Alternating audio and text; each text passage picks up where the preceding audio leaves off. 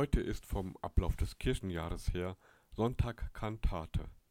Kantate bedeutet singen und kommt vom lateinischen Wort cantare.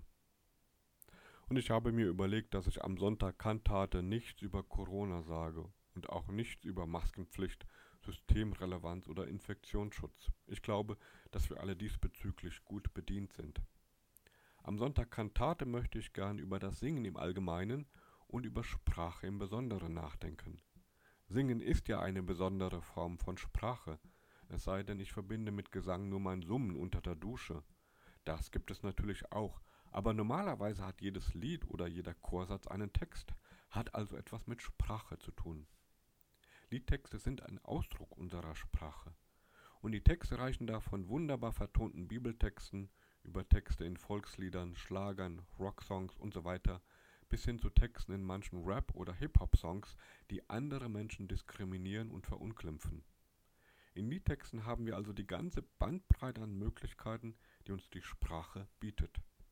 Sprache kann trösten oder verletzen, ermutigen oder beleidigen, aufbauen oder niedermachen, singen oder brüllen, schön sein oder hässlich sein, Gutes sagen oder Schlechtes sagen, lügen oder die Wahrheit sagen.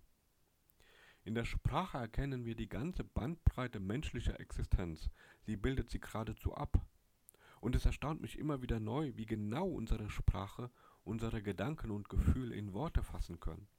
Natürlich finden wir nicht immer für alles sofort gute Worte, aber wer sich die Zeit nimmt, kann alles in Worte fassen, was ihn innerlich bewegt. Unglaublich. Mit unseren Worten können wir unsere Gedanken mit Sprachbildern ausdrücken oder aber die Dinge direkt benennen. Wir können etwas poetisch oder prosaisch ausdrücken. Wir können etwas freundlich oder deutlich sagen, diplomatisch oder direkt. Alles ist uns mit Sprache möglich. Wir nehmen das häufig als selbstverständlich hin, dass wir Gedanken und Worte miteinander verbinden können und dass der andere unsere Worte dann auch noch versteht. Aber es ist und bleibt ein Wunder, ein doppeltes Wunder, dass es Sprache überhaupt gibt und dass sie von anderen verstanden wird. Erst recht dann, wenn sie mit Musik verbunden wird. Sprache ist etwas Hochkomplexes und so genial, dass wir in unserer Muttersprache alles sagen, alles besingen und alles ausdrücken können, was wir möchten, im Guten wie im Schlechten. Die Bibel sagt, mit ihr der Zunge, also mit unserer Sprache, loben wir Gott und mit ihr verfluchen wir Menschen. Aus dem gleichen Mund kommen Loben und Fluchen. Das steht im Neuen Testament im Buch Jakobus, Jakobus 3, Vers 9 und 10. Und König Salomo, der vielen als der weiseste und klügste Mann der Weltgeschichte gilt, sagt, wo viele Worte sind, da geht's ohne Sünde nicht ab. Wer aber seine Lippen im Zaum hält, ist klug. Sprüche 10, Vers 19. Das führt uns ein wenig hin zu einem ersten Impuls für meine Predigt. Die Sprache ist etwas Geniales, aber sie ist, wie alles in dieser Welt, kontaminiert durch die Sünde. Gäbe es die Sünde nicht, wäre unsere Sprache rein und gut, so wie sie ganz am Anfang der Zeit einmal war. Aber weil es die Sünde gibt, also die Trennung von Gott, gibt es auch die Lüge, die Manipulation, die Propaganda, den Zynismus. Alles das ist Teil unserer Sprache und auch Teil vieler Lieder in dieser Welt geworden. Und auch wir reden niemals nur die Wahrheit. Wir alle kennen unwahre oder böse Worte und wir alle leiden darunter, wenn wir selbst durch Worte angegriffen oder verletzt werden. Die Sünde hat die Sprache kontaminiert. Ich habe lange überlegt, ob ich in diesem Zusammenhang ein so starkes Wort wie Kontaminierung verwenden soll. Das bedeutet ja immerhin vergiften. Aber ich denke, es passt. Unsere Sprache ist zu einer unglaublichen Schönheit fähig und sie kann unsagbar Böses ausdrücken. Beides ist Teil unserer Sprache, weil beides Gedanken unseres Herzens sind. Wie gehen wir nun damit um, wenn niemand mehr die ganze Wahrheit sprechen kann, sondern sich in seiner Sprache immer Wahrheit und Lüge vermischen, dann können wir doch nur zynisch werden oder zumindest misstrauisch und zurückhaltend. Und in der Tat sind wir das alle. Wir ahnen nämlich alle, dass vieles, was uns gesagt wird, nicht die ganze Wahrheit ist. Es gibt einen, der den Anspruch hat, die ganze Wahrheit zu sagen und der den Anspruch hat, nie zu lügen, Also jemand, der die ganze Wahrheit nicht nur kennt, sondern sie auch ungefiltert an uns weitergibt. Und das ist Jesus. Jesus sagt von sich nicht nur, dass er der Sohn Gottes ist und dass er für die, die an ihn glauben, die Rettung ist. Nein, Jesus sagt auch, dass er die Wahrheit ist, die Wahrheit in Person. Jesus sagt von sich, ich bin der Weg, die Wahrheit und das Leben. Und im Hinblick auf unser Thema Sprache bedeutet das, dass seine Worte wahr sind, und zwar immer, absolut. Viele kennen diesen Vers aus Johannes 14, das ist Vers 6. Jesus spricht dort, ich bin der Weg und die Wahrheit und das Leben. Und ich finde, dieser Vers ist der Hammer. Denn dieser Vers bedeutet, dass Jesus uns nicht nur den Weg zu Gott zeigen möchte, ja dieser Weg ist, und dass Jesus uns nicht nur erfülltes Leben schenken möchte, das alleine wäre ja schon unvorstellbar viel.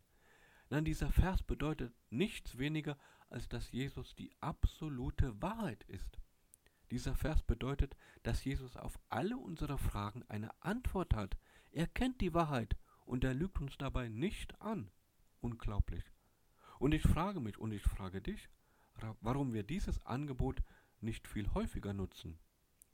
Wenn wir doch spüren, dass uns Menschen immer wieder nur eine Wahrheit anbieten, die durchmischt ist mit falschen Anteilen, die kontaminiert ist mit Eigennutz und Rechthaberei, uns aber Jesus die absolute Wahrheit anbietet, dann kann das doch nur eine logische Konsequenz haben. Ich teste es, ich probiere es aus, ich prüfe, ob es stimmt, was Jesus sagt. Denn entweder ist Jesus nur ein Lügner mehr auf dieser Welt, oder aber es stimmt, dass er die Wahrheit in Person ist und uns mit einer Sprache begegnet, die keine Lüge kennt. Was hält uns also davon ab, das genau zu testen und zu prüfen? Eigentlich nichts, oder? Was kann schon passieren, außer vielleicht, dass wir unser Urteil über Jesus revidieren müssen. Aber wenn das der Preis dafür ist, dass ich in ihm die Quelle absoluter Wahrheit habe, dann ist es ein sehr geringer Preis, den ich zahlen muss. Das, was Jesus uns zu sagen hat, ist so sehr wahr, dass es ewig gültig ist. Ist ja eigentlich logisch, denn wenn es eine absolute Wahrheit gibt, dann kann sie auch nur ewig gültig sein.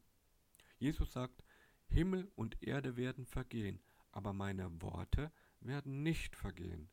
Das steht in Matthäus 24, Vers 35.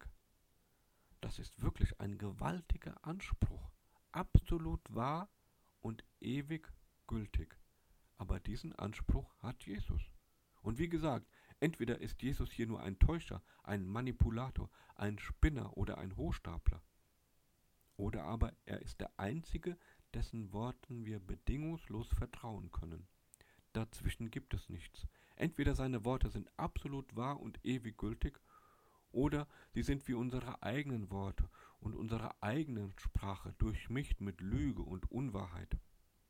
Im zweiten Fall, wenn seine Sprache und seine Worte wie unsere eigene Sprache durchmischt sind mit Lügen und Wahr Unwahrheiten, können wir sie uns mal anhören, mehr aber auch nicht. Im ersten Fall aber, wenn Jesus tatsächlich die Wahrheit ist, dann sollten wir seine Worte sehr genau prüfen, denn sie beantworten uns Fragen, die uns sonst kein Mensch beantworten kann, und sie geben uns eine Orientierung, die uns sonst niemand geben kann. Dass wir die Dinge prüfen sollten, sagt uns übrigens schon Gottes Wort selbst. Im zweiten Thessalonicher Brief, Kapitel 5, Vers 21 steht, prüft aber alles und das Gute behaltet.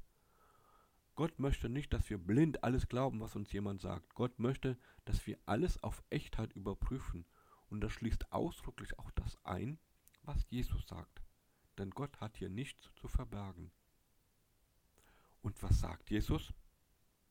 Ich kann natürlich nicht alles zitieren, was Jesus in der Zeit, in der er Mensch war, gesagt hat, aber es gibt Linien, die sich durch alle seine Worte ziehen. Gott ist Liebe. Das ist eine der wichtigsten Aussagen von Jesus über Gott. Jesus sagt natürlich noch mehr, auch noch mehr über Gott, aber bei den ganzen Zerrbildern und rein menschlichen Vorstellungen über Gott ist es doch vielleicht die wichtigste Aussage über ihn, wenn Jesus sagt, dass Gott Liebe ist. Wenn Jesus über Gott die absolute Wahrheit sagt, dann müssen sich konsequenterweise alle unsere Bilder und Vorstellungen über Gott genau daran messen lassen. Gott ist Liebe. Was sagt Jesus noch? Eine weitere sehr wichtige Linie durch alle Aussagen von Jesus hindurch ist die Feststellung, dass es keinen Weg an Jesus vorbei zu diesem Gott gibt. Die Sehnsucht der Menschen nach einem Gott war ja immer vorhanden, und die Versuche, diesen Gott zu erreichen und ihm zu gefallen, sind Legion. Was für eine unglaubliche Chance bietet dagegen die Aussage von Jesus diesbezüglich. Denn Jesus sagt, es gibt einen Gott, ja, und ich kenne ihn, denn ich bin sein Sohn, und dieser Gott ist Liebe. Und ich, Jesus, zeige euch den Weg zu ihm. Wenn das wahr ist, dann braucht es sonst nichts mehr. Ich finde, jemand muss nicht an Gott glauben und ganz bestimmt nicht alles von ihm sehen und verstehen, um trotzdem zu prüfen, ob das stimmt, was Jesus hier sagt. Ein einfaches Gebet kann dafür ausreichen. Jesus, wenn das wahr ist, was du sagst, dann, dann zeige mir diesen Gott.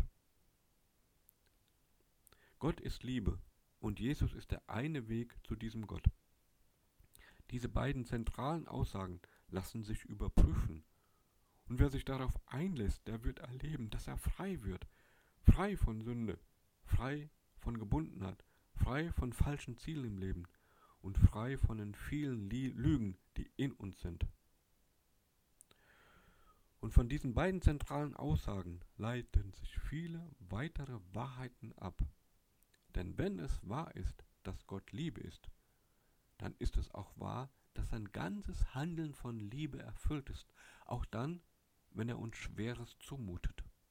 Und wenn es wahr ist, dass Jesus der einzige Weg zu Gott ist, dann bedeutet das, dass wir ohne eine Beziehung zu Jesus niemals bei Gott ankommen werden, weder in dieser noch in der zukünftigen Welt.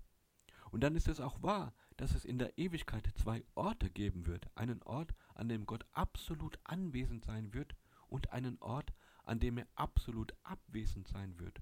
Unsere Beziehung zu Jesus entscheidet darüber, an welchem Ort wir einmal sein werden. Entweder das, was Jesus zu den Dingen sagt, die möglicherweise die Ewigkeit betreffen, ist absolut wahr und verlässlich, oder es sind eben nur leere Worte.